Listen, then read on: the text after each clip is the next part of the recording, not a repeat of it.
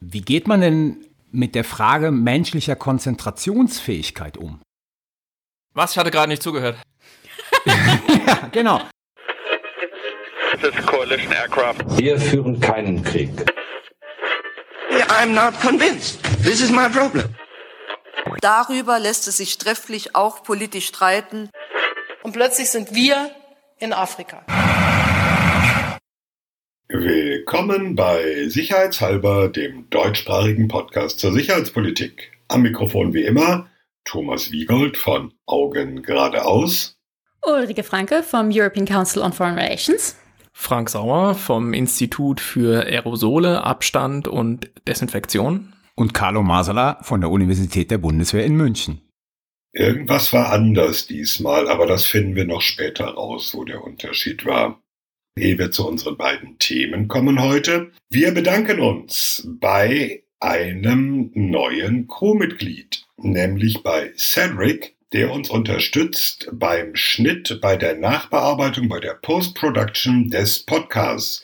Danke, Cedric. Cheers. Danke, Cedric.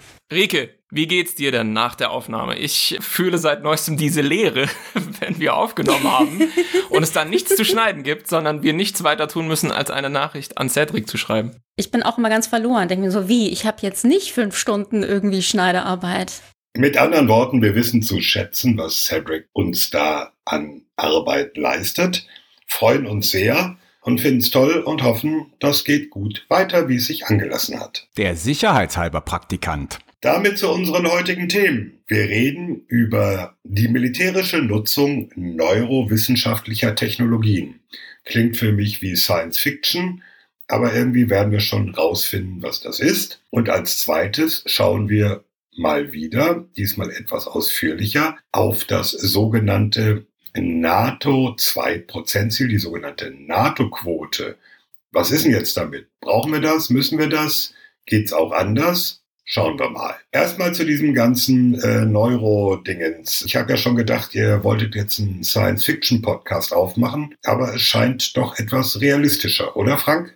Science-Fiction-Podcast braucht man nicht. Shoutout an Future Limited, den gibt es schon. Wir machen tatsächlich eine Beschäftigung mit Neurowissenschaft und Neurotechnologien mit Blick auf die militärische Nutzung. Und das Grundprinzip, was dem allen vorangestellt ist, ist Dual Use. Dual Use ist so Slang aus der Rüstungskontrolle und heißt nichts weiter, als dass irgendetwas eine zweifache Nutzung hat. Also eine zivile Anwendung und eine militärische Anwendung. Berühmtestes Beispiel vermutlich die Kernenergie, also mit dem Prinzip der Kernspaltung kann ich einen Reaktor bauen, Strom produzieren, aber ich kann natürlich auch eine Atombombe bauen. Selbes begegnet uns im Bereich der Chemie und auch im Bereich der Biologie, vielleicht jetzt in Pandemiezeiten besonders präsent für uns. Ja, was machen die da im Labor? Entwickeln die ein Vakzin oder tüfteln die an irgendeinem Erreger rum, sodass ich ihn eben mit einer Drohne versprühen kann über den Städten, um damit Leute schrecklich zu infizieren. Ja? Forschung, die in zweierlei Richtungen genutzt werden kann. Und das ist bei der Neurowissenschaft nicht anders. An sich ist das ja eine Binse. Also sehr viele Dinge haben ja eine zivile und eine militärische Anwendung. Vielleicht sollte man vorher sagen, die Neurowissenschaft ist jetzt so leicht nicht einzugrenzen. Es ist eine Querschnittsdisziplin, da spielen eine Menge Dinge eine Rolle. Also ganz sicher die Physiologie und die Medizin und die Biologie. Deswegen Stichwort Biowaffen, was ich gerade schon gesagt hatte. Da gibt es auch so gewisse Schnittmengen. Also in der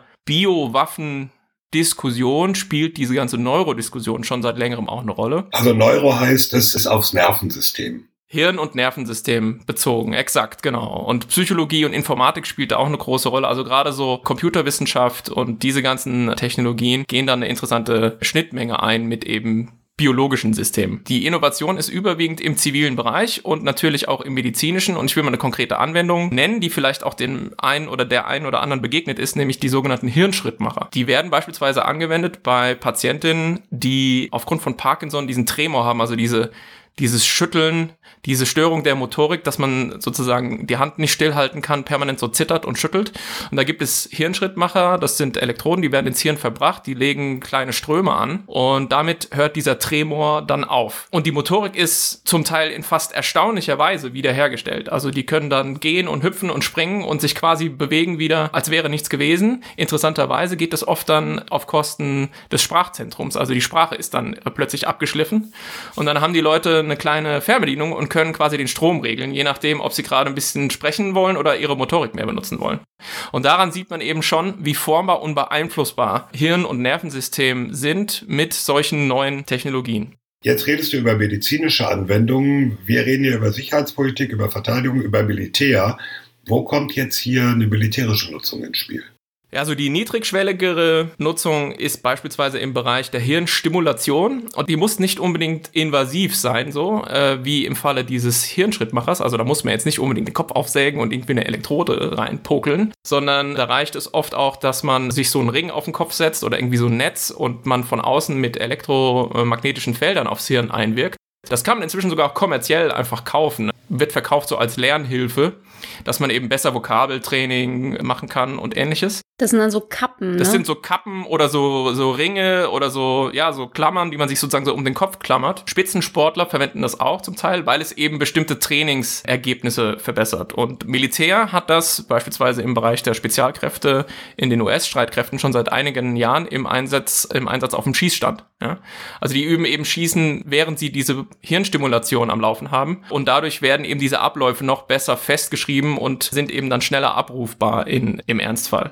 Aber das ist doch quasi eine Lerntechnik. Vokabel lernen oder Schießen lernen was nur bei der Ausbildung eine Bedeutung hat. Genau. Äh, ein weiteres Anwendungsgebiet sind Prothesen. Natürlich insbesondere mit Blick auf die Konflikte der letzten 20 Jahre, also asymmetrische Konfliktlagen, improvisierte Sprengfallen und ähnliches. Bekanntlich haben insbesondere die US-Streitkräfte damit auch sehr zu kämpfen und deswegen jetzt einen besonderen Bedarf an Prothesen für Arme, für Beine. Und auch da wird sehr intensiv eben geforscht, eine Verbindung herzustellen zwischen der Prothese und dem Nervensystem derjenigen oder desjenigen, der die trägt, so dass man eben beispielsweise die Hand einfach so benutzen kann wie eine menschliche Hand. Wie bei Robocop. Ja, genau. Es gibt auch so einen deutschen Professor, ich weiß gerade gar nicht, den habe ich zufällig auf einer Konferenz getroffen. Der hat so eine Prothese und dann auch so eine, so eine Schnittstelle, wo die Prothese andockt. Da kann er auch alle möglichen anderen Sa Sachen dran anschließen. Hat er neulich hat er die an einen Synthesizer angeschlossen und hat dann quasi so mit seinen Muskeln im Arm Musik gemacht. ist ziemlich cool, der hat einen YouTube-Kanal. Ich suche das raus, ich muss mir das mal gerade notieren, weil es mir das spontan eingefallen. Ich pack das in die Shownotes. Das ist aber noch alles keine militärische Nutzung. Doch, also an dem Punkt, wo du eben dann diese Schnittstellen versuchst, an irgendwelche Wirkmittel zu koppeln, dann wären wir sozusagen im harten Sinne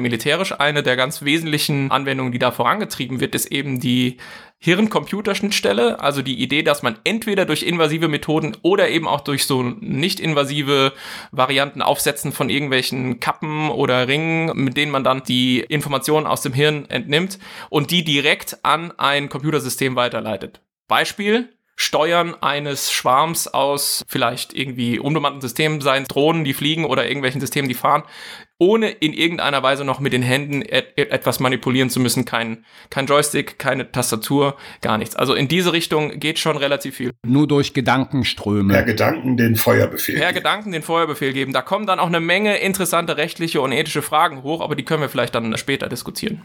Vielleicht eine Frage oder einen Aspekt dazu, warum macht man das eigentlich? Weil man kann natürlich auch sagen, ne, ich könnte ja irgendwie einen Drohnenschwarm auch manuell steuern. Also wenn ich da sowieso einen Menschen sitzen habe, was macht einen Unterschied, da die Gehirnströme zu nutzen? Wie ich das verstehe, siehst du das ähnlich, da geht es vor allen Dingen um Schnelligkeit, wäre das eine, dass man eben quasi, dass es schneller ist, etwas zu denken, als etwas zu tun. Und das andere, andere Forschung, die ich jetzt gesehen habe, äh, die ich ganz spannend fand, war der Versuch, mehrere Gehirne, mehrere menschliche Gehirne und Computer irgendwie auf diese Art und Weise zusammenzuschalten, dass man so eine Art, ja, Majoritätsbeschluss oder sowas hat in Gehirnen. Das fand ich auch ganz spannend. Multiplayer-Schwarmintelligenz. Genau.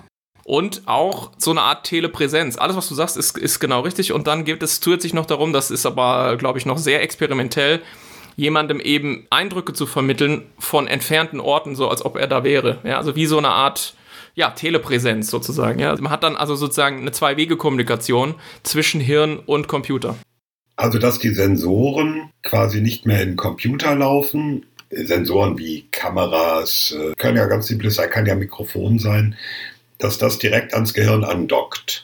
Genau. Und einem das direkt einspielt. Diese Zwei-Wege-Kommunikation, ein letzter Satz noch dazu, also das Beeinflussen von außen, von äh, Nervensystemen, von Hirn, das wird schon auch seit Jahrzehnten erforscht und ein ganz, eine ganz konkrete, wieder militärische Anwendung ist, beispielsweise sind Insekten, also Kakerlaken beispielsweise, die so einen kleinen Rucksack aufgeklebt bekommen mit Elektroden in die Kakerlake rein und dann kannst du die fernsteuern. Also dann kannst du wirklich sagen, so ein geradeaus laufen rechts, links und dann kannst du mit dieser Kakerlake quasi einen Bug kannst du eben dann, und eine kleine Kamera oben drauf gebaut, kannst du wunderbar irgendwo eindringen, was ausspionieren, solche Dinge. Und deren Batterien gehen nicht aus. Solange es was zu mampfen gibt, genau.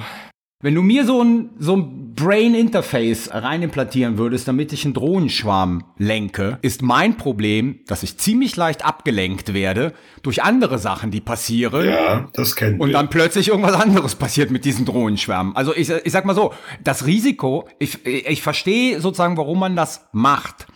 Schnelligkeit. Ich glaube, man macht es auch, weil man es machen kann. Das ist auch so ein, so ein Ding sozusagen, weil es möglich ist. Aber letzten Endes erfordert das doch eine so hohe Konzentrationsfähigkeit bei denen, die dann diese Waffen steuern müssen, dass das doch zu einem Problem werden kann. Also es, äh, wir kennen das ja alle. Wenn man sich sehr stark konzentriert, ist man ja auch irgendwann mal sehr stark erschöpft. Also wie geht man dann mit diesen ganzen Problemen um? Das Stay Focus, also fokussiert bleiben. Ja, also ich weiß zumindest von einem Professor aus dem Bereich der Neurowissenschaft, der uns, ich weiß nicht wie regelmäßig, aber zumindest schon mal gehört hat und ich hoffe inständig, der hört jetzt nicht zu, ja, weil, also wir stümpern uns hier natürlich durch dieses Feld durch, ja. An diesen Professor da draußen, wir haben super interessante Folgen, feministische Außenpolitik und so, die letzte einfach da mal reinhören. Aber ich erkläre mir das so, dass natürlich auch im medizinischen Bereich diese Dinge erlernt werden müssen. Also das sind schon auch, glaube ich, relativ anstrengende Trainingsprozesse. Zum Beispiel, dass diese Prothese eben dann genau das macht, was sie tun soll. Äh, Das heißt, diese ganzen Abläufe über diese Schnittstelle, mein eigener Körper hört auf, meine Nervenenden enden und dann kommt irgendwie die Maschine, die muss man, glaube ich, einüben. Und ansonsten könnte ich mir natürlich vorstellen, aber das ist jetzt wirklich reines Raten, wenn du, Carlo, jetzt den irgendwie 400 Drohnenschwarm steuerst, und du aber sagst, uh, die Cola ist leer und dann wird man das vermutlich so doch einrichten können, dass dieser Schwarm dann nicht sofort vom Himmel fällt. Könnte ich mir halt vorstellen, dass man da halt irgendwelche Fail-Safe-Mechanismen einbaut, ja. In Wirklichkeit sagt Carlo, die Cola ist leer und ich muss Zigaretten holen. Genau. Und dann wird sozusagen das Marlboro-Gebäude bombardiert. nee, eine andere Frage, Frank. Das ist jetzt alles sozusagen sehr auf Technik konzentriert. Eine Dimension ist natürlich auch, ist nicht neu, aber Medikamente. Zur Leistungssteigerung, ich sag jetzt mal von Kampfkraft, sei es länger aufbleiben, kennen wir alles sozusagen auch noch von der Wehrmacht, denen ja diese Drogen verabreicht wurde, aber da wird ja auch sehr viel geforscht in dem Bereich. Ja, Also sozusagen Human Enhancement im Sinne von Medikamenten zu verabreichen, damit menschliche Leistungsfähigkeit länger, stärker, weiter, größer und so weiter.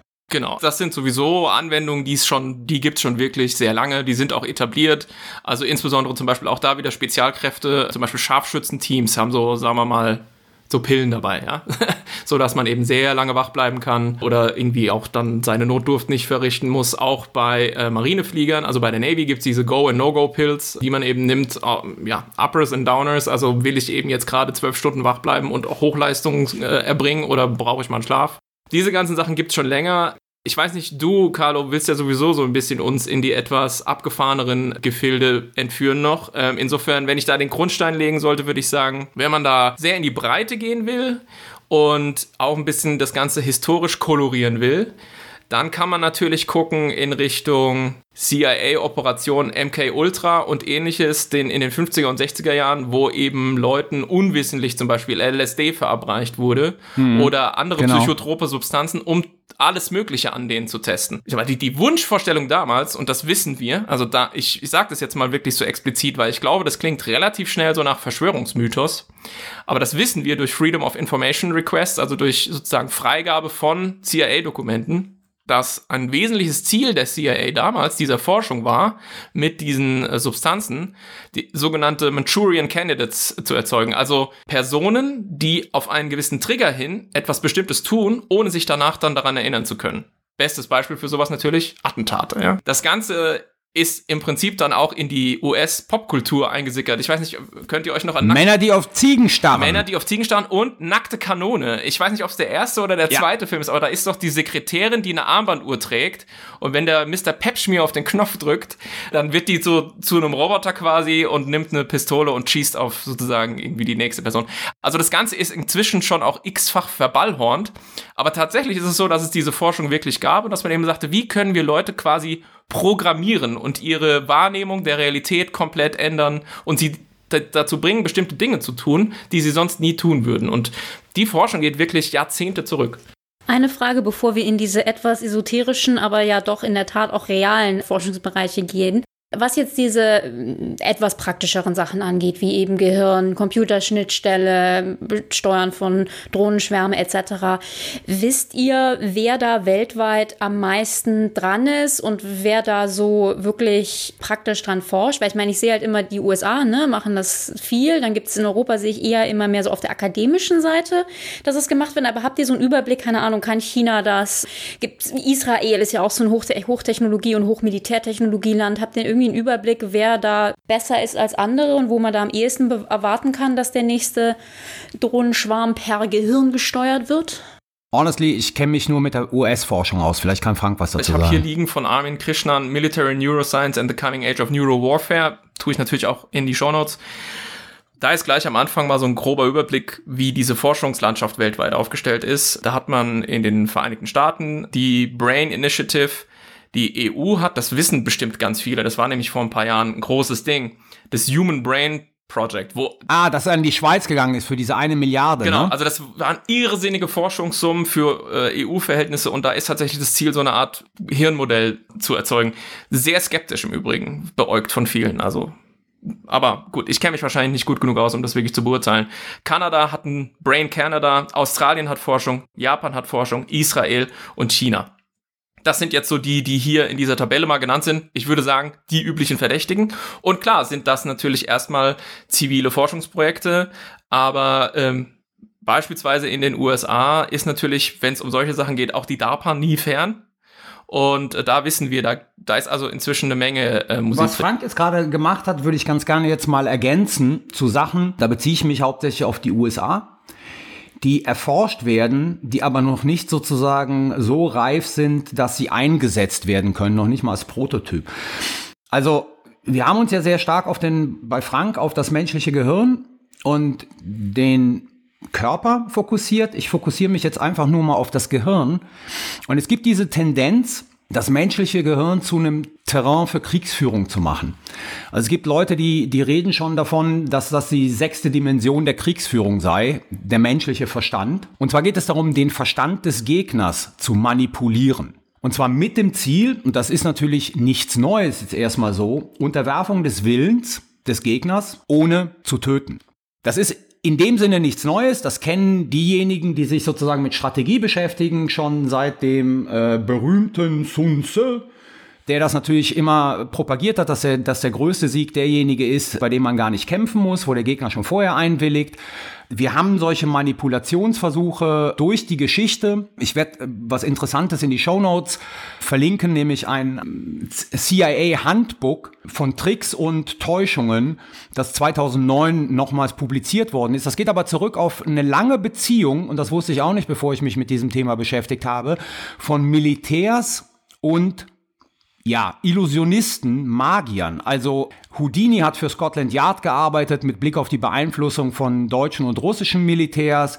Der englische äh, Illusionist Meskenley, äh, von dem wird berichtet, dass er sozusagen gefakte U-Boote und, und Panzer sozusagen entwickelt hat, um Rommel abzulenken dass er selber sozusagen, das ist ein Gerücht, aber phosphoreszierendes Licht eingesetzt hat, damit der Suezkanal in der Wahrnehmung der Gegner verborgen bleibt und die CIA hat zum Beispiel den Magier Malholland, und das ist dieses äh, jetzt wieder aufgelegte Handbuch, beauftragt in, in den 60er, 70er Jahren sozusagen so ein Handbuch der Täuschung und der Trickserei zu entwickeln. Das alles zielt darauf ab, sozusagen den Gegner in seiner Wahrnehmung des Schlachtfeldes zu beeinflussen.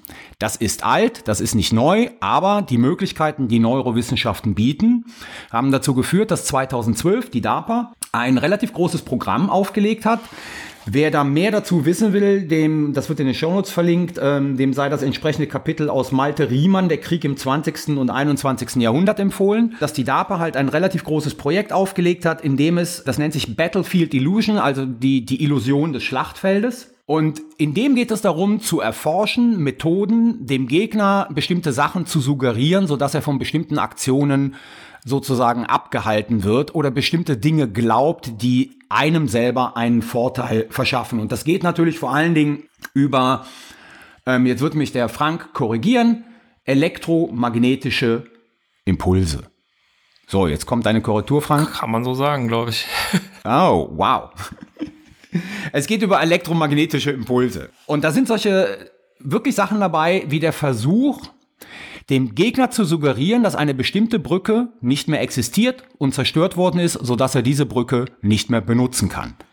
Die zentralen Fragen, und ich zitiere jetzt mal aus dem National Research Council der Vereinigten Staaten, die zentralen Fragen, die bei diesem Projekt beantwortet werden sollen, mit dem, was technologisch möglich ist, können kognitive Zustände und Absichten kontrolliert werden?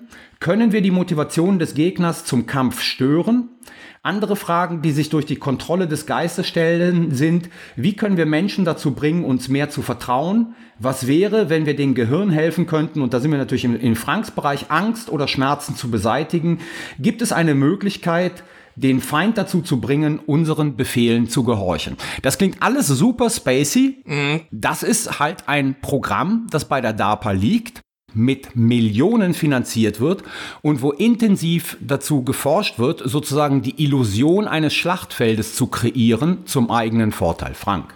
Ja, DARPA, Defense Advanced Research Projects Agency, hatten wir schon mal aufgelöst. Das Akronym ist diese Stelle in den USA, wo sehr viel Geld in die Hand genommen wird, um experimentelle Forschung zu machen. 90 Prozent davon führt zu gar nichts. 10% bringt dann interessante Dinge hervor, wie zum Beispiel, weiß ich nicht, das Internet und Stealth-Flugzeuge. Bei Zauberer und Illusionen muss ich natürlich denken an Social Media, das werdet ihr sicher auch wissen, aber wesentliche Designparadigmen ne, der großen Social Media Plattformen, Twitter, Facebook, äh, wie sie alle heißen, Instagram, beruhen auf grundlegenden Prinzipien aus der Zauberei, aus so Illusionistenschulen und hängen viel damit zu tun. Moment, Twitter ist Zauberei? Ja, also nein. Es ist definitiv so. Es gibt einen Typ, ich glaube in Stanford lehrt der, so ein Professor und die ganze Elite im Silicon Valley, die ganzen Entwickler, die bei diesen Plattformen für Designentscheidungen zuständig waren, die sind mehrere Generationen, sind alle durch dessen Lehre gegangen. Und da spielen eben diese ganzen Prinzipien der Ablenkung und wie richte ich jemandes Aufmerksamkeit auf etwas Bestimmtes, um dann natürlich hier drüben was anderes zu machen, was er nicht mitbekommt oder sie. Da ist sehr, sehr viel eingeflossen. Ich gebe euch mal ein ganz einfaches Beispiel. Ich verwende ja nur Twitter und mir fiel früher schon immer auf, dass diese kleine Zahl, die die Notifikation bei der kleinen, Twitter hat diese kleine Glocke und da wird eine Zahl angezeigt, wie viel man, wie viel Interaktionen es gab, ja? Das ist eine Ad-Mentions nennt man das. Ich weiß nicht, wie das, was es auf Deutsch heißt. Und wenn du dich einloggst bei Twitter und die Seite ist geladen, dauert es immer eine Sekunde, bis diese Zahl an der Glocke erscheint. Und ich dachte immer, ja, das wird halt irgendwie technisch sein, da muss irgendwie erst die, was weiß ich, Datenbank abgefragt werden. Nein, nein, ist nicht so. Die müssen es nicht zählen. Das ist Absicht. Diese Sekunde ist absichtlich eingebaut, diese Wartesekunde, damit deine Aufmerksamkeit sich auf diese Glocke richtet und du wartest und du die Zahl erscheinen siehst. Und das ist dieser Trigger für dein Dopamin im Hirn, genauso wie wenn du eben am einarmigen Bandit sozusagen oder an der Spielmaschine quasi drückst. Und deswegen, also fiel mir nur gerade ein, man denkt vielleicht, wie abgefahren kann das sein? Zauberer, Illusionisten und so. Nee, nee, also man, das begegnet uns in allen möglichen anderen Bereichen wieder. Und jetzt, um auf das eigentliche Thema zurückzukommen, Beeinflussung aus der Ferne, elektromagnetische Wellen und so weiter. Auch das Jahrzehnte alt, also ganz berühmtes Beispiel aus der Geschichte ist das sogenannte Moskau-Signal, also dass die, die US-Botschaft der USA in Moskau irgendwann feststellte, ah, wir haben hier alle Kopfschmerzen und B, irgendwas stimmt hier nicht und dann angefangen hat zu messen und feststellte, dass sie eben aus dem Nachbarhaus mit Mikrowellen bombardiert wurde. Und dann hat man jahrelang gerätselt, warum tun die Russen das? Oder die Sowjets damals. Eine Theorie war, dass man eben mit diesen Mikrowellen in der Wand fest verbaute Wanzen auflädt, also die quasi eine Batterie haben, so wie man heute sein Handy drahtlos lädt, haben die eben die Wanzen sozusagen aus der Ferne mit einem Mikrowellenstrahl aufgeladen. Aber zunehmend setzte sich so die Überlegung durch, es könnte auch sein, dass sie versuchen, unsere Hirne hier zu beeinflussen, also uns Unwohlsein, äh, veränderte Wahrnehmung und so weiter äh, ja zu bescheren. Ich weiß nicht, ob euch daran noch erinnert, aber das ist keine fünf, vier, vier, fünf Jahre her. Die US-Botschaft in Havanna, die hatten das gleiche Problem und die haben zum Teil Personal nach Hause geschickt mit schrecklichen Problemen und neurologischen Ausfällen und sozusagen Kopfschmerzen, Migräne und so weiter und so fort. Und auch da steht also nach wie vor die Theorie im Raum, dass da eben mit einem Elektro, mit einer elektromagnetischen Waffe die Botschaft beschossen wurde. Ich würde jetzt gerne noch mal einen Schritt zurückgehen. Diese Täuschung im Krieg. Stichwort Maskirovska auf sowjetischer Seite damals in Großbritannien während des Zweiten Weltkrieges irgendwelche Plastepanzer oder Sperrholzpanzer. Die NVA hatte eine Täuschbrigade in Storkow, die so Aufblaspanzer hatten. Das zielte ja darauf, die herkömmlichen Aufklärungsmittel in erster Linie Mark One Eyeball, also das menschliche Auge, zu überzeugen. Und jetzt haben wir die Situation, dass militärische Aufklärung ja auf Sensoren und dem elektromagnetischen Spektrum beruht. Im Wesentlichen. Stichwort auch gläsernes Gefechtsfeld, also ein Sensorverbund. Das heißt, man muss noch gar nicht mal ans Gehirn rangehen, sondern man muss nur elektromagnetisch auf diese Sensoren einwirken denn das, was diese Sensoren nach hinten melden, ob da der Mensch vor seinem Monitor sitzt oder ob der direkt mit seinem Gehirn verkabelt ist, ist da eigentlich auch schon zweitrangig. Garbage in, garbage out. Wenn du vorne falsch Info reinsteckst, ist es im Prinzip egal, wie es beim Menschen ankommt. Das ist ja genau dieses doppelte Bestreben. Ne? Deswegen habe ich das Beispiel mit der Brücke erwähnt. Also das Beispiel mit der Brücke ist ja sozusagen nicht eins, wo du ein menschliches Gehirn beeinflusst, genau. sondern dann melden die Sensoren, die Brücke ist kaputt. So, und du reagierst auf der Basis, okay, die können wir nicht mehr benutzen. Der zweite Punkt, der ist natürlich noch scarier, ist dann die Frage, ich beeinflusse das Gehirn von irgendwelchen Leuten, damit die bestimmte Entscheidungen treffen oder damit die bestimmte Sachen glauben. Also es ist so ein, so ein zweischneidiges oder ein zweibeiniges Projekt, das da. Also das wäre so Star Wars mäßig. Dies ist nicht der Droide, den ihr sucht. äh, ja, genau. Punkt. Ja, richtig. Naja, aber ich glaube, den wesentlichen Punkt hat Carlo genannt, vom jetzt vom Paradigma her die Idee ist, das Hirn ist Teil des Schlachtfelds. Ja, also man löst quasi diese Barriere auf und sagt nicht, die Hirne, die hängen halt da drin in den Köpfen, da kommen wir nicht ran. Wir können höchstens ihnen irgendwie so was vorgaukeln, aber was da wirklich drin passiert in den grauen Zellen, da kommen wir nicht ran.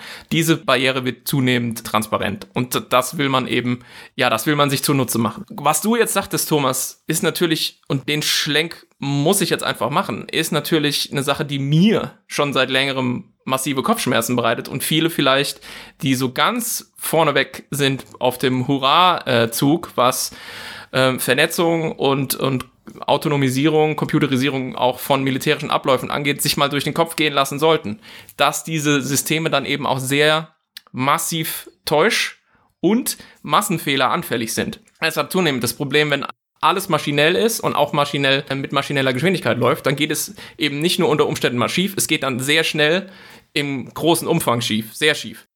Aber das sozusagen nur als Fußnote. Jetzt kommen wir mal sozusagen an diesen Punkt zurück, an den wir eigentlich wollten. Vorhin bei deinem Einwurf, Thomas, was ist jetzt, kann man da nicht irgendwie, gibt es da nicht vielleicht gewisse Grenzen, die man nicht überschreiten sollte? Du hast so die Ethik genannt. Ich hatte angedeutet, es gibt natürlich sehr schwerwiegende, sowohl völkerrechtliche als auch ethische ja, Themenkomplexe, die damit in Verbindung stehen. Und die begegnen dir interessanterweise schon, wenn du dich mit der ganzen künstlichen Intelligenz-Thematik beschäftigst.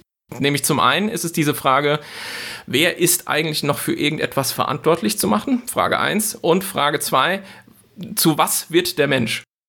Bei der ganzen KI-Thematik haben wir schon so dieses Problem, die Zurechenbarkeitslücke, wenn wir äh, bestimmte Entscheidungen an die Maschine delegieren und die dann unbeaufsichtigt über Stunden irgendetwas macht und dann geht was schief, dann ist die Frage, hm, wer ist jetzt verantwortlich? Kann es noch der Mensch sein, der die Maschine auf den Weg geschickt hat? Oder ist es vielleicht der Hersteller der Maschine oder der Programmierer, der sie programmiert hat oder was auch immer? Das wissen wir nicht genau. Ähnliches Problem bei diesen Mensch-Computerschnittstellen. Jetzt, man könnte sagen, das Problem ist ja leicht gelöst. In diesem Gesamtsystem, Mensch und Computer, die über diese Schnittstelle verbunden sind, ist ja irgendwie noch ein Mensch drin. Aber die Frage ist schon, was ist eigentlich noch die Akteurschaft, die dieser Mensch hat? Das ist logischerweise ja, also ja, kann man sich können sich natürlich drei Völkerrechtler lange drüber streiten und zu vier Meinungen kommen, aber die Frage ist natürlich schon, wie gehen wir damit um? Denn das Völkerrecht hat ja bestimmte Denkformeln, dass man sagt, da gibt es sowas wie Commanders Intent, ja, also sozusagen irgendjemand gibt einen Befehl und der hat eine bestimmte Intention und die Menschen interpretieren diesen Befehl, der sprachlich ihnen übermittelt wurde und dann setzen sie den um. Und da kann man wunderbar Zurechenbarkeitsketten bilden.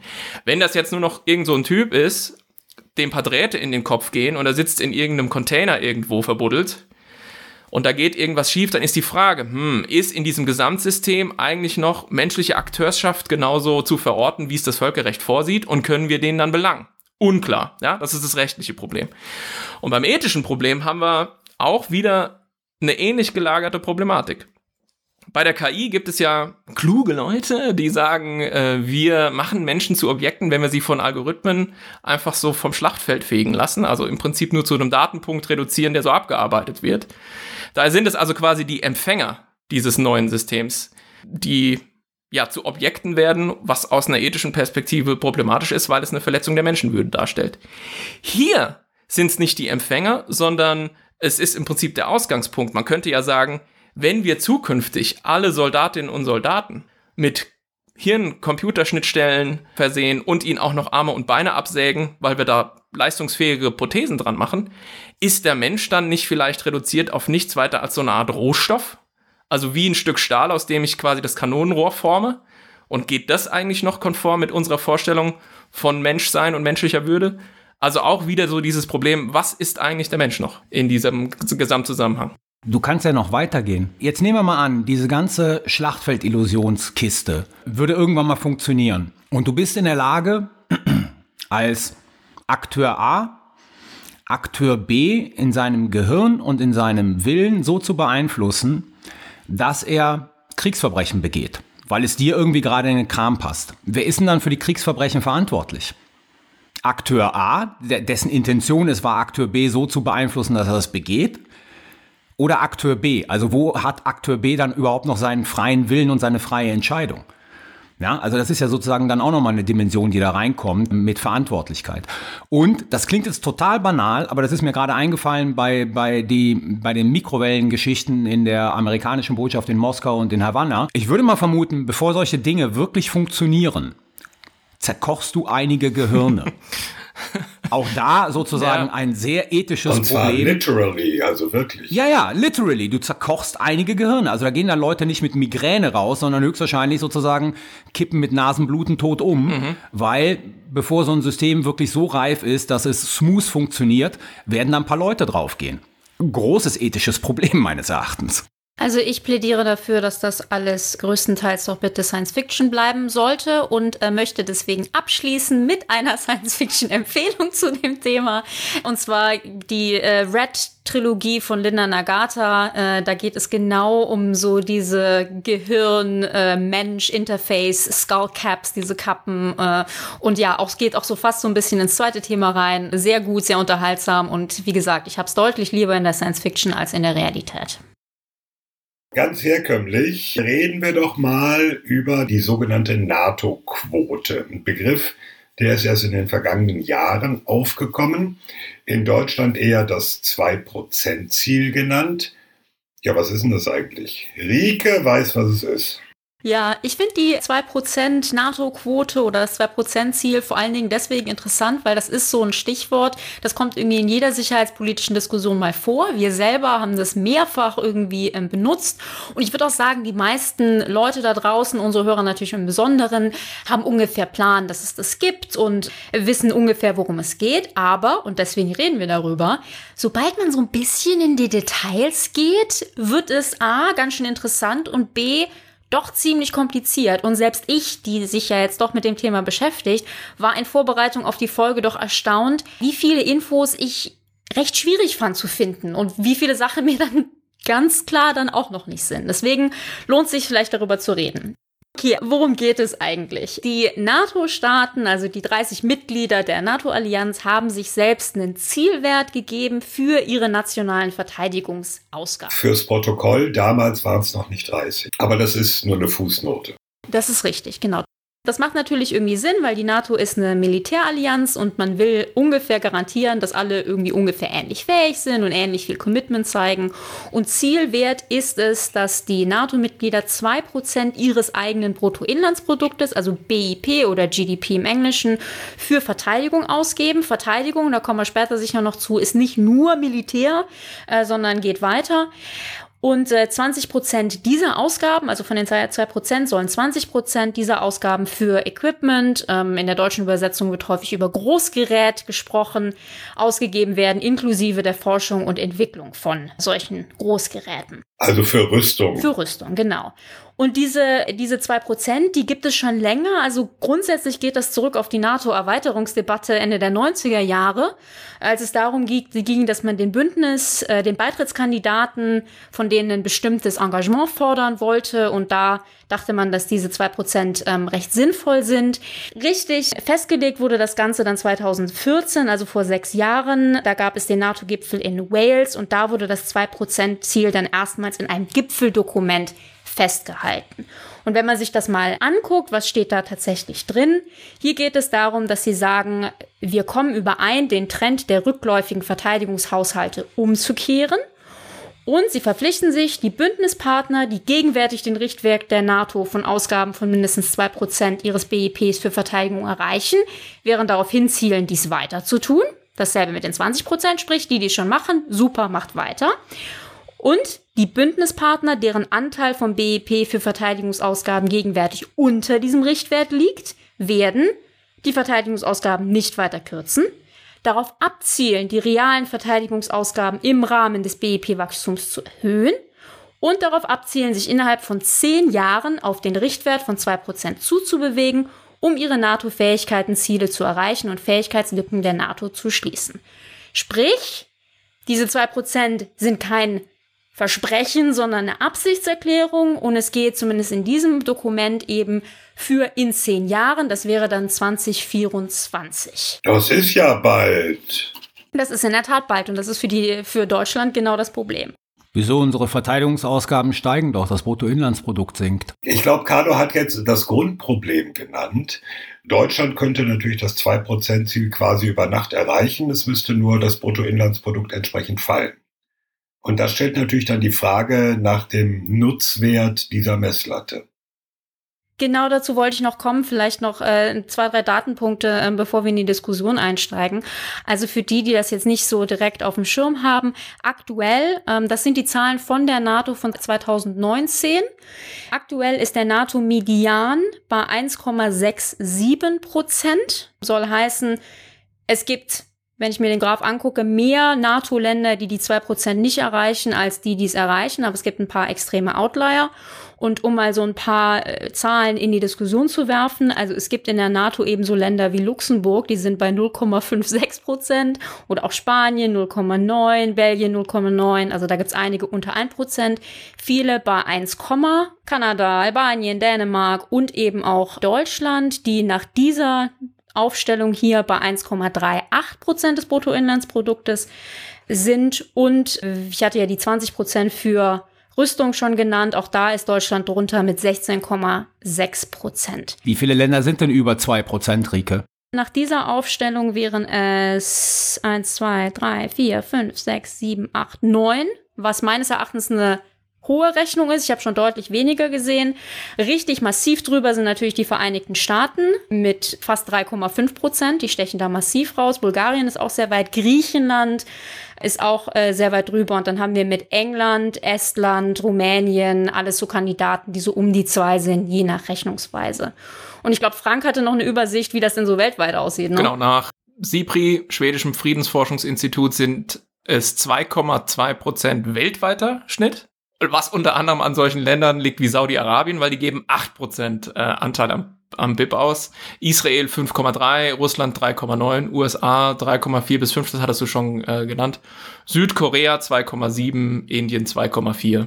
Und ich habe im Zuge der Recherche auch nochmal äh, geguckt, die deutschen Zahlen der letzten, ja, so 50 Jahre. Ähm, das ist jetzt von von dem Bundestag, von der Bundestags äh, Research Abteilung. Die und äh, die sagen, dass Deutschland, wie sagt man das denn, der wissenschaftliche Die wissenschaftlichen Dienste nennt man das auf Deutsch. Der wissenschaftliche Dienst des Bundestages hat das aufgeschlüsselt und laut deren Daten hatte Deutschland das letzte Mal das 2%-Ziel erreicht 1992. Davor auch dann immer deutlich über zwei. 19 äh, 86 3 Prozent und das ex den größten Wert, den die hier aufführen, wenn ich das richtig sehe, ist 1904, 1963 mit 5,2 Prozent. Also Deutschland war äh, in den Hochzeiten des Kalten Krieges etc. da schon deutlich drüber. Ich muss an der Stelle einen Fun Fact einführen. Der ein oder andere erinnert sich an die sogenannte Kiesling-Affäre in den 80er Jahren. Das war der General, der beschuldigt wurde, er sei homosexuell, deswegen rausgeschmissen wurde, hinterher rehabilitiert wurde. Diese ganze Affäre ist vom Zentrum für Militärgeschichte, Sozialwissenschaften der Bundeswehr mal aufgearbeitet worden von dem Heiner Möllers, einem Historiker dort. Und der hat da die nette Anekdote, dass der damalige Verteidigungsminister Wörner sich mit dieser Kiesling-Geschichte am Anfang gar nicht richtig befassen wollte oder konnte. Er hatte nämlich ein ganz anderes Problem. Er musste den Amerikanern erklären, warum Deutschland so wenig für seine Verteidigung ausgibt und das gesteckte Ziel nicht erreicht. Das heißt, diese Debatte, äh, ein Ziel wird nicht erreicht, die gab es schon vor Jahrzehnten, die gab es auch im Kalten Krieg. Das ist eigentlich ein Dauerbrenner auch der Bundeswehrgeschichte. Also es gibt verschiedene Probleme mit dieser 2%, mit diesem 2% Zielkorridor, wie es teilweise auch heißt. Das erste Problem, wir haben eben angefangen zu erwähnen, Deutschland erfüllt das nicht. Und äh, jetzt kann man natürlich sagen, na ja, ich habe ja gerade vorgelesen, das Ganze gilt ja erst bis 2024 und so ganz war halt auch nur ein Versprechen, aber ist jetzt auch nicht bindend. Aber man muss halt sagen, ob Deutschland bis 2024 dahin kommt, ist sehr zweifelhaft und das ist halt etwas, was viele Verbündete, darunter vor allen Dingen die USA, aber weit, bei weitem nicht nur, ziemlich schwierig finden, ziemlich schlecht finden. Moment, Rike, das kann man auch noch konkreter sagen. Man kann sagen, die Bundesregierung hat angekündigt, sie will bis 2024 1,5 Prozent erreichen. Das ist die deutsche Absichtserklärung. Da wollte ich gleich hinkommen, wie genau, was jetzt die aktuelle Situation in Deutschland ist. Das zweite Problem auch das klang schon durch. Wir reden hier von einem Prozentsatz des Bruttoinlandsprodukts. Das ist eine okay, irgendwie so, ja, grundsätzliche Übersichtszahl. Das Problem ist aber, das Bruttoinlandsprodukt kann schwanken und wir rauschen alle gerade in eine große Wirtschaftskrise rein. Sprich, das Bruttoinlandsprodukt wird kleiner. Wenn aber die Verteidigungsausgaben jetzt nicht direkt mit kleiner werden, erreichen plötzlich haufenweise Länder zwei Prozent, erfüllen damit ihr Versprechen, haben aber natürlich in keinster Weise mehr Fähigkeiten. Das bringt uns zum nächsten Problem. Wir reden hier von einem Input versus Output Rechnung. Das heißt, es wird nachgeguckt, was stecken die Länder in ihre Verteidigung rein. Das heißt aber nicht zwangsläufig, dass da auch was Gutes bei rumkommt. Man kann natürlich auch viel Unsinn kaufen, man kann Sachen kaufen, die man nicht braucht. Man kann für allen möglichen Unsinn Geld ausgeben, das heißt nicht Fähigkeiten. Und das ist in der Tat eins der größten Probleme. Was zählt man eigentlich? Denn es geht eben um Verteidigung. Es geht nicht direkt um ausschließlich ums Militärische. Und wenn man sich so ansieht, zählt da eben viel rein, was jetzt so der, der, der Mensch auf der Straße vielleicht nicht unbedingt als direkt relevant für die, Verteidig für die Verteidigungsfähigkeit eines Landes ansehen ähm, würde. Ob es Pensionen, kann man ein gutes Argument für machen, aber Pensionen zählen mit rein, äh, teilweise zivile Einrichtungen, die eben militärischen äh, Nutzen bringen, ähm, Universitäten, so, solches. Und das ist natürlich alles nicht direkt, bedeutet nicht direkt, dass die NATO mehr Verteidigungsfähigkeiten hat. Der Punkt ist auch, den du gerade eben angesprochen hast, den kann man auch so zusammenfassen zu sagen, Verteidigungshaushalt ist nicht gleich Verteidigungshaushalt. So ist das. Ich habe übrigens in den aktuellen Bundeshaushalt mal reingeguckt und Verteidigung ist der drittgrößte Posten. Ein Drittel ein Drittel ist Bundesministerium für Arbeit und Soziales, ein gutes Drittel. Dann kommt allgemeine Finanzverwaltung, das sind fast 19 Prozent, da sind die ganzen Corona-Soforthilfen drin. Das sind richtig viele Millionen. Und dann kommt Bundesministerium der Verteidigung mit knapp 9 Prozent wir haben einen riesigen Aufwuchs gehabt in den letzten Jahren. Also ich meine von, von 2018 auf 2019 40 Prozent. Aber dazu hätte ich trotzdem noch ein paar Detailzahlen. Denn das Verteidigungsministerium hat nämlich im, nee, andersrum, die Bundesregierung hat im vergangenen Jahr an die NATO gemeldet, wir haben 50,3 Milliarden Euro Verteidigungsausgaben, entspricht 1,42 Prozent. Jetzt sagt jeder, hoch, der Verteidigungshaushalt war doch nur 45 Milliarden. Wo kommt denn der Rest her? Und nach der groben Übersicht, leider gibt es sie nur relativ grob, sind zum Beispiel Ausgaben für Friedenserhaltung und Konfliktbewältigung im Auswärtigen Amt damit reingerechnet. Mhm. Ausgaben mit dem Aufenthalt ausländischer Streitkräfte, Stichwort US-Truppen in Deutschland. Wo liegen die eigentlich, Thomas? Beim Innenministerium? Äh, nee, die liegen im Finanzen, im Einzelplan 8 ah. Finanzhaushalt. Und äh, so verteilt sich das. Also Nur 89 Prozent der an die NATO gemeldeten Verteidigungsausgaben sind der Verteidigungshaushalt und 11 Prozent kommen aus anderen Haushalten. Das muss man dabei auch noch einrechnen. Das wird gerne übersehen. Und so kommt man überhaupt auf 1,42 Prozent. Man kann also nicht den Verteidigungshaushalt nur nehmen. Und selbst wenn es im kommenden Jahr, wie der Haushaltsentwurf es vorsieht, eine weitere moderate Steigerung des Verteidigungshaushalts gibt, heißt es noch lange nicht, dass die Gesamtquote auch steigt. Deswegen muss man sagen, zwei Prozent sind einfach eine Schrotthürde, weil sozusagen es nichts darüber aussagt, was du konkret auf die Straße bringst für Verteidigung. Okay, aber, also ich bin, ich bin ja eher auf der Seite der 2% Verfechter. Nicht, weil ich das so eine super Messlatte finde, sondern es geht ja doch mehr so ums Grundsätzliche, oder? Also es geht doch darum, dass man eben eine Militärallianz haben will, wo alle irgendwie ihren Beitrag leisten. Und natürlich ist es absolut nicht perfekt, Input zu zählen, also wie viel reingestellt wird, eher als was hinten rauskommt. Aber Mach das mal. Also ich meine, wie willst du eine un irgendwie gerechte Rechnung haben, wo du tatsächlich sagst, ja, dieses Land leistet seinen korrekten Beitrag. Ist das überhaupt möglich? Also ist nicht, ich finde dieses 2%-Ziel, ich finde, man darf sich da auch nicht so krass dran aufhängen. Also ich, ich sitze hier in England und ich finde es immer total interessant, was wir hier so sieht Diskussionen... Trump ein bisschen anders. Ja, aber ich finde es immer interessant, was wir hier für Diskussionen haben. Ob es denn jetzt, ist es nur 1,9 oder haben wir die 2% geschafft? Wo ich denke, das interessiert doch niemanden. Es geht ja mehr so ums Grundsätzliche. Aber also ich finde, so als, als Richtschnur, als, als Messlatte, ich finde es nicht gut, aber ist es nicht quasi so das Beste, was wir haben? Was ist denn die Alternative? Naja, die Verteidigungsministerin Kramp-Karrenbauer hat ja eine Alternative vorgeschlagen das, ich weiß nicht, ob das irgendwie dann weiter berücksichtigt wurde, die also gesagt hat, Deutschland sollte als Messlatte nehmen, wir stellen 10% der Fähigkeiten der NATO. Ja. Als sie das gesagt hat, hat das ganze Verteidigungsministerium angefangen zu zittern. Ja, denn die Frage ist natürlich, wie will man das messen? Also wie misst man. Es ist total schwierig, aber ich, ich glaube sozusagen, ähm, also ohne einen konkreten Gegenvorschlag zu haben. Aber wenn man jetzt mal die deutsche Perspektive nimmt, ne? Deutschland war bisher, ist glaube ich noch immer, der zweitgrößte Truppensteller der NATO bei Einsätzen. Sowas fällt alles flach. Sowas fällt alles raus.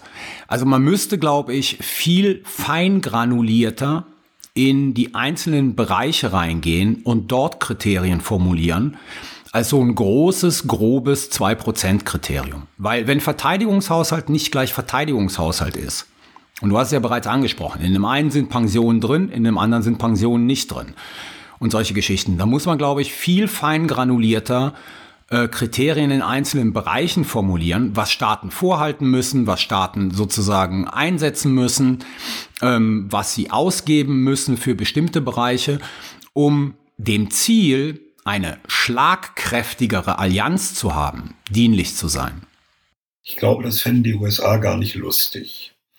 Denn deren irre Zahlen, sowohl prozentual als auch in absoluten Zahlen, sind natürlich Militärausgaben weltweit.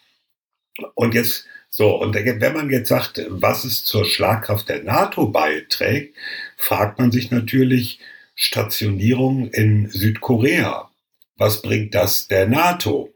Und ich habe das mal erwähnt in, in einer Podiumsdiskussion mit äh, amerikanischen Generalen, unter anderem mit dem heutigen NATO-Oberbefehlshaber und damaligen Aircom-Chief Todd Walters und habe gesagt, Leute, seid doch mal realistisch. Was ihr um den Globus verteilt habt, könnt ihr doch nicht alles äh, sozusagen auf die NATO anrechnen. Da bin ich ja fast geschlachtet worden. So nach dem Motto, nein, selbstverständlich stünde alles der NATO zur Verfügung, gar keine Frage. Und wie könne man das in Frage stellen? Das Forschungsinstitut IIS hier in London hat tatsächlich sich genau dieser Frage angenommen vor, ich glaube, einem knappen Jahr und hat mal versucht, genau das auszurechnen, wonach du gerade gefragt hast, nämlich wie viel der amerikanischen, des amerikanischen Verteidigungsbudgets geht denn eigentlich direkt zur NATO und direkt zur Verteidigung Europas? Und die kamen raus bei fünf Prozent. Was ich irre wenig fand. Ähm, ich pack's in die Show Notes, kann man nachlesen. Ähm, ich find's ein bisschen schwierig, weil also natürlich, du hast recht, man kann argumentieren, irgendwie die, ich weiß nicht, wie viel Hunderttausende von Truppen, die die Amis ähm, in äh, Japan und Korea und etc. haben, tragen natürlich nicht direkt und auch wenig indirekt zur NATO und zur europäischen Verteidigung bei. Aber so ganz grundsätzlich ist natürlich die riesige Militärmacht der USA wirkt schon als Abschreckung und das hilft wiederum auch der ganzen NATO. Also ich finde es, ich, halt, ich halte es eigentlich für relativ unmöglich, das richtig zu quantifizieren, aber ich fand diese 5% Rechnung von IISS schon ähm, höchst interessant. Äh, kann man nachsehen, die Zahlen sind auch online ähm, für die, die es so im Detail wissen wollen.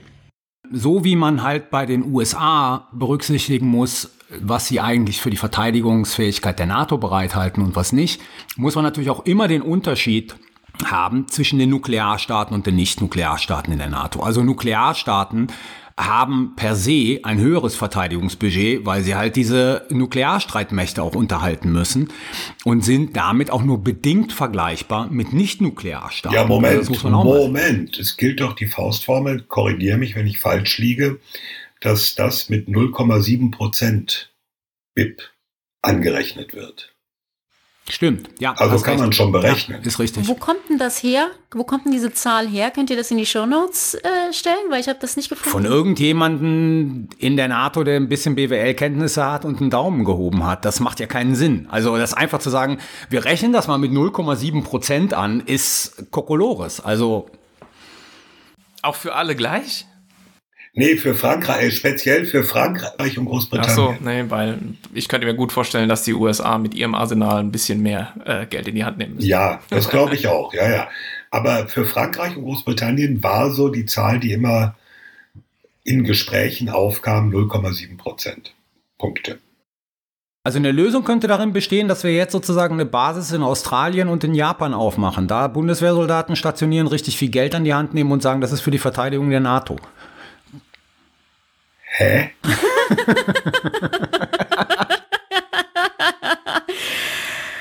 Stichwort Frankreich und Großbritannien. Ich habe mal reingeguckt, ähm, was da so die Debatte ist und äh, was da so reingerechnet wird, wo man vielleicht nicht direkt drauf kommt. Also interessant und nur mal so, nichts davon ist irgendwie jetzt schön Rechnerei oder irgendwie illegal. Das ist alles nach den NATO-Kriterien wird das reingerechnet. Zum Beispiel in Frankreich die École Polytechnique. Das ist so eine ganz bekannte, super gute Ingenieursschule. Zählt mit rein, weil das war, kommt noch aus napoleonischen Zeiten, war eine Militärschule. Die Absolventen arbeiten auch häufig eben in, in zivilen oder auch militärischen äh, Funktionen danach. Das zählt mit rein. Oder auch, irgendwer hatte es in einer vorherigen Folge schon mal erwähnt, in der Tat die Feuerwehr von Paris und ein Teil der Feuerwehr von Marseille zählt auch in die 2% Ausgaben der Franzosen, weil das eben ähm, Einsatzkräfte sind, die auch gegen Naturkatastrophen äh, helfen können in anderen Ländern. Und das ist dann offiziell nach NATO-Rechnung, darf mit reinberechnet werden. Die Briten, wie gesagt, die sind immer ungefähr um die 2% und finden das immer ganz besonders wichtig. Und 2015 liefen sie Gefahr oder gingen sie tatsächlich unter 2% und das wollten sie nicht akzeptieren und haben dann auch einfach neu gerechnet und haben haben zum Beispiel ähm, die Pensionen der zivilen Mitarbeiter des Verteidigungsministeriums, die vorher nicht mit reingerechnet wurden, dann reingerechnet. Solche Dinge machen das Ganze ziemlich schwierig und ja, nicht alles davon trägt so direkt zu den Nicht vergessen, in, in Deutschland zählen Carlo und Frank zum 2%. Und die Feuerwehr Castro Brauxel. Ja, das ist richtig. Nee, die nicht. Ja, und, und, wir haben eine Feuerwehr in Neubiberg. Wir haben eine Feuerwehr. Drei Mann, glaube ich, sind das. Die zählen auch da rein.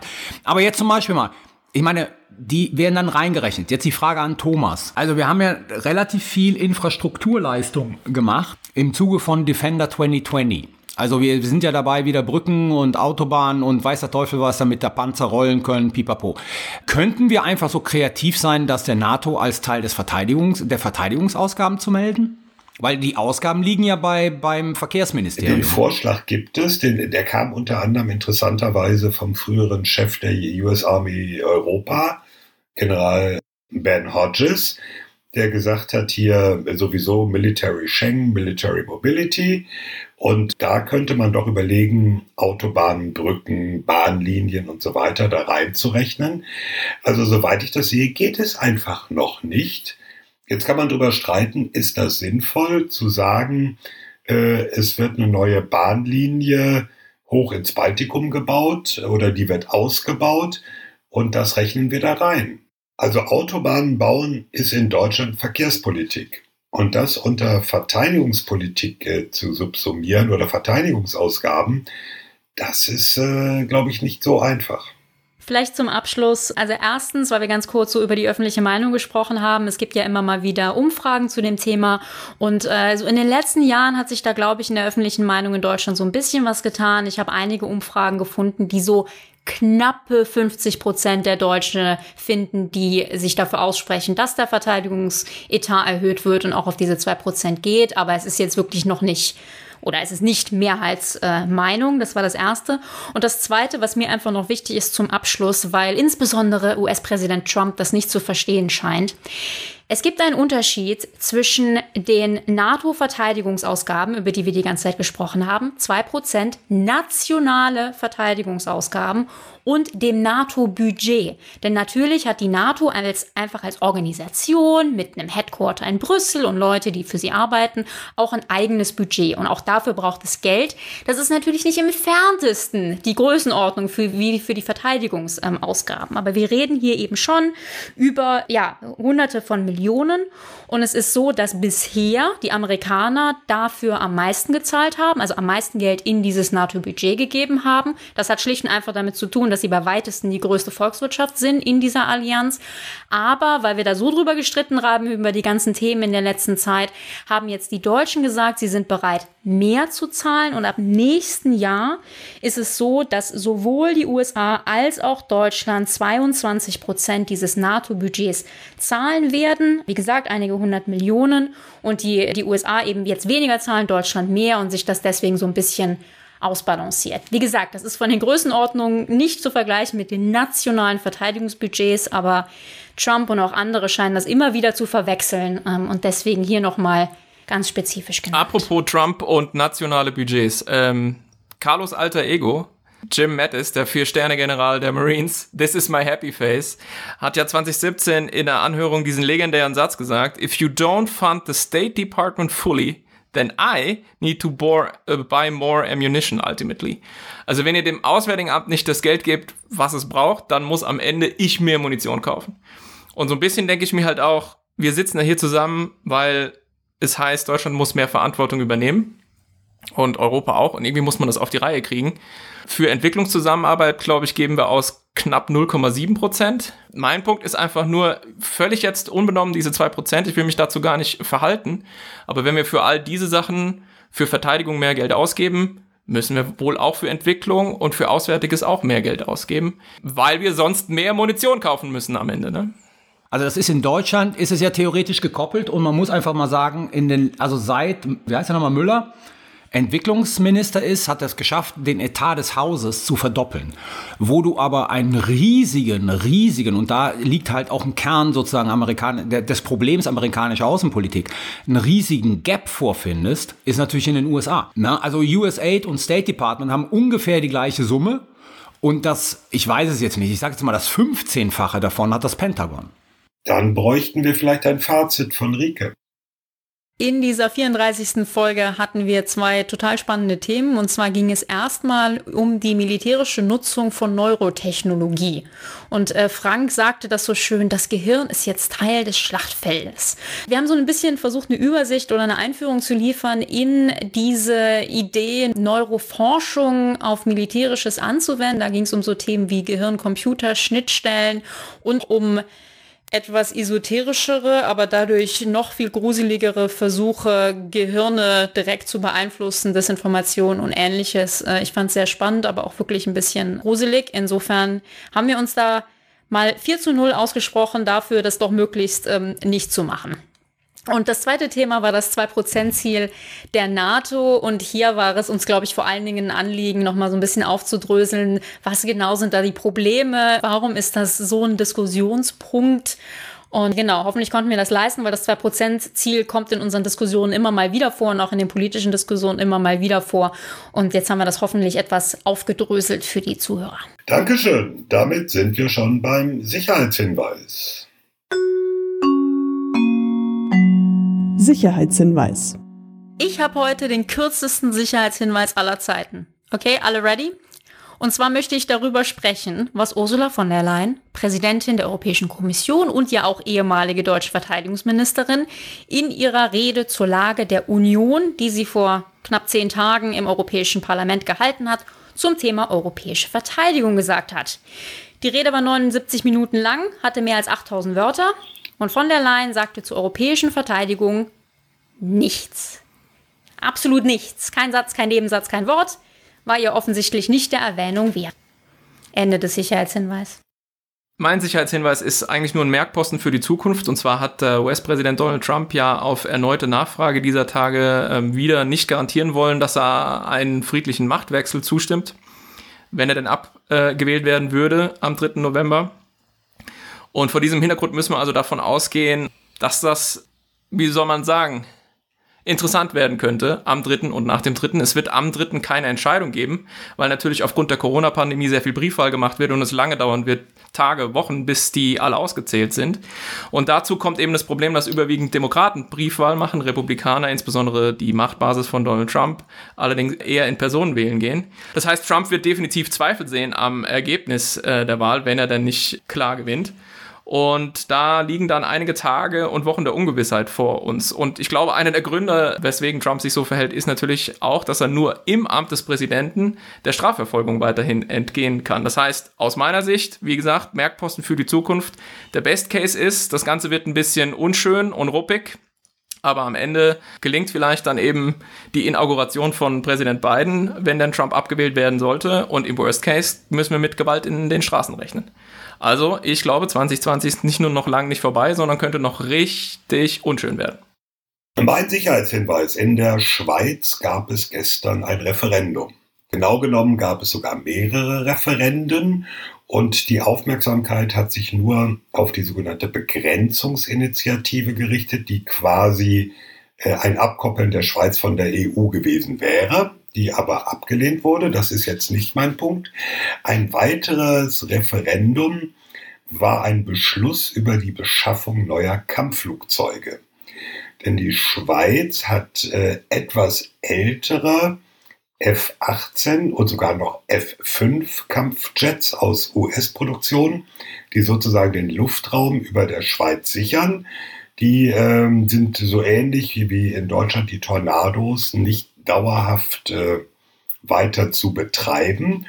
Und jetzt ging es darum, äh, die Bevölkerung darüber abstimmen zu lassen, wollen wir überhaupt neue Kampfflugzeuge kaufen oder andersrum, wollen wir die Luftverteidigung der Schweiz fortsetzen. Und das Interessante ist, dass es zwar am Ende ein Ja gab, aber wie knapp das ausgefallen ist.